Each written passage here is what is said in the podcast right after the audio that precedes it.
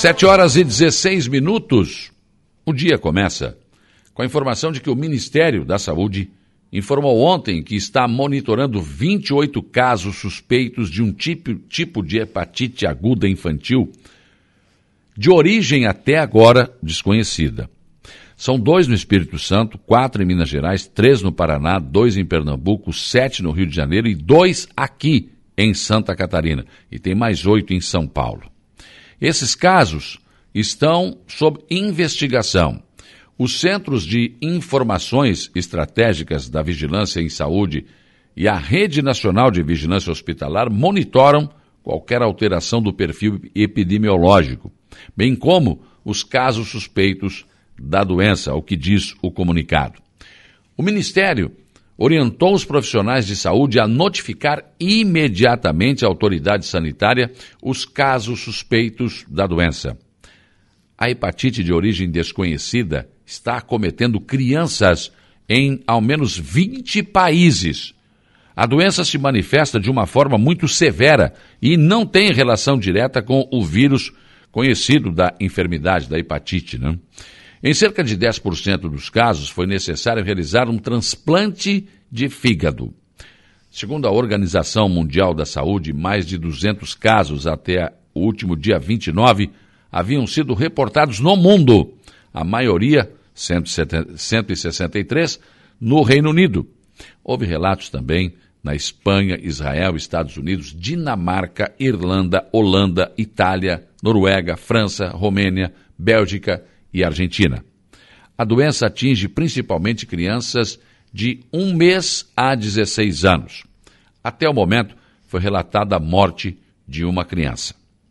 Em comunicado, já no dia 23 de abril, a Organização Mundial da Saúde disse que não há relação entre a doença e as vacinas utilizadas contra a Covid-19. Abre aspas. As hipóteses relacionadas aos efeitos colaterais das vacinas da Covid-19 não têm sustentação, pois a grande maioria das crianças afetadas não recebeu a vacinação contra a Covid-19. Fecha aspas, foi o que disse o comunicado. E a empresa Engeton de Turvo venceu a licitação para a reforma do Bom Pastor. A licitação feita pela prefeitura vai mudar totalmente a cara do Bom Pastor e vai transformar num local preparado para exercer o seu trabalho na área da saúde. A obra, com um custo previsto para mais de 5 milhões, está dentro do plano mil do governo de Santa Catarina, o que significa que os contribuintes de Araranguá não terão que pagar a obra. E mesmo após as últimas cheias, moradores do bairro Barranca não desistiram de encaminhar junto à Defesa Civil o, o Estado, eh, a, a, Defesa Civil do Estado, né? Eh, a questão da área de risco, né? A classificação de área de risco. Ontem deu entrada na Câmara de Vereadores de Araranguá o pedido para que os vereadores acelerem a realização de uma audiência pública para discutir este assunto. Claro que se não tivesse acontecido a última enchente, a situação seria mais favorável. Mas o assunto precisa ser discutido, porque existem obras estruturantes capazes de minimizar possíveis altas das, das águas do rio Araranguá. Levantar a margem do lado do bairro Barranca seria uma das obras importantes nesse sentido. A administração municipal também já demonstrou interesse em resolver a questão e retirar do bairro Barranca a classificação de área de risco.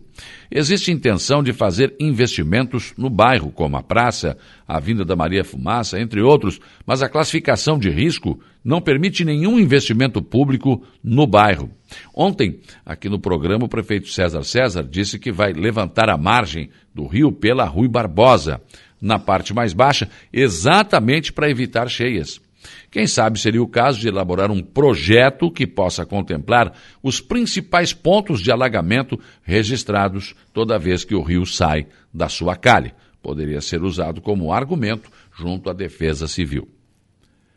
Semana apresenta como grande opção de divertimento e distração, a Sexta Agrimeleiro, que começa hoje. Todo o Parque do Arroz e suas imediações foram preparados pela administração municipal para receber os, os visitantes. O prefeito Éder Matos, aliás, foi o primeiro prefeito da nossa região a anunciar a edição da festa deste ano ainda em meio à pandemia. Teve coragem, né? E a sua coragem parece que valeu a pena, uma vez que, tanto em termos de estrutura quanto em termos de atrações, a festa está muito bem organizada e está recebendo também a, digamos, a aceitação de toda a nossa região sul. É uma mega estrutura montada no Parque do Arroz que conta com uma área coberta de 9 mil metros quadrados onde os milhares de visitantes poderão assistir os shows nacionais de Das Aranha, RPM, Altair e Alexandre, Mike Elian, Tonho do Prado e Banda, Tia Barbaridade, Júnior e Júlio, Alex Novaes, Ailson e Ailcinho, Alex, ainda os talentos regionais, eh, sem cobrança de ingresso. Tem ainda exposições externas de animais, internas do ginásio de esportes, Vila Gastronômica, dentro do pavilhão de, do arroz. A festa também terá área de, eh, de food truck no, em, no entorno do parque e vários eventos paralelos estarão acontecendo até o próximo domingo. Teremos encontro festivo dos prefeitos da MESC, encontro de motociclistas selvagens, segundo Bike Fest, encontro de trilheiros eh, divisores de água e encontro regional da melhor idade. Então, não vão faltar atrações em Meleiro nesta edição da Agri Meleiro, com certeza absoluta. As pessoas podem ficar tranquilas. Tudo está preparado e amanhã, inclusive, o nosso programa, o Dia a Dia com Você, e também o, o programa eh, do Lucas Casagrande, o Estúdio 95.5, serão apresentados ao vivo de Meleiro. Mas também nós temos festa em Maracajá, que completa 55 anos.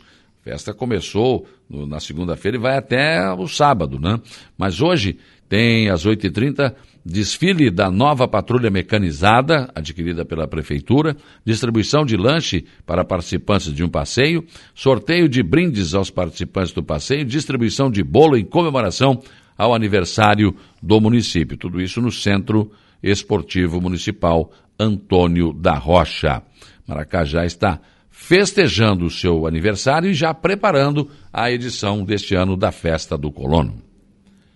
E quem viveu nos tempos antigos sabe muito bem como eram as diversões entre os meninos e algumas meninas que já se atreviam também a adentrar, adentrar o que era o mundo masculino. Lá existia o atirador, o estilingue, a funda, seja lá qual for o, o nome que, que os conhecemos, né? Era apenas uma forquilha, né, com uma borracha de pneu, de bicicleta ou qualquer tipo de elástico, né, que servia para atirar pequenas pedras. Pois o bairro Sanga da Toca em Aranguá vai reviver esses momentos né, com um, um, um estilingue. As competições com regras definidas já aconteceu em Ermitimbé do Sul e nesse domingo será aqui em Araranguá. Além da disputa para ver quem tem a melhor pontaria, a competição também será regada almoço e confraternização das famílias. Quem diria, né, que o estilingue que já foi usado para matar passarinhos seria usado um dia para divertir e unir as famílias. Sempre é tempo de mudar os hábitos. Pensem nisso enquanto lhes desejo um bom dia. Rádio Araranguá